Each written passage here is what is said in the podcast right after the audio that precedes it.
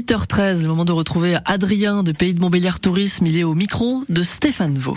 Bonjour Adrien de Pays de Montbéliard Tourisme. Bonjour Stéphane. Ah, on en est fiers, hein. la vache Montbéliarde. On en est même montbéliardement fiers. Les origines de cette belle vache à la robe blanche tachetée de rouge remontent au début du XVIIIe siècle, période où les anabaptistes quittent le canton de Berne et se réfugient au pays de Montbéliard. Profitant de l'accueil du duc de Montbéliard, Léopold Eberhard, et fort de compétences en matière agricole, les anabaptistes créent une nouvelle race bovine, la Montbéliarde. Cette vache au lait d'or fut même reconnue lors de l'exposition universelle de Paris en 1889, en même temps que la Tour Eiffel.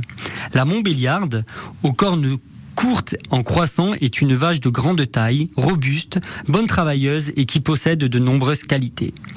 Mais ce qu'on aime le plus avec la Montbéliarde, c'est son lait qu'on obtient grâce à deux traites quotidiennes, matin et soir, et beaucoup d'amour. Les vaches donnent environ 15 à 20 litres de lait pendant 305 jours de l'année.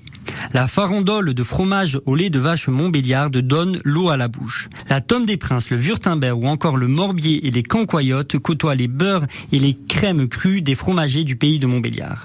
L'Office de tourisme, en collaboration avec Pays de Montbéliard Agglomération, a cœur de mettre en valeur ces belles vaches qui nous fédèrent et nous lient. Pour cela, nous avons créé une marque collective autour de la Montbéliarde.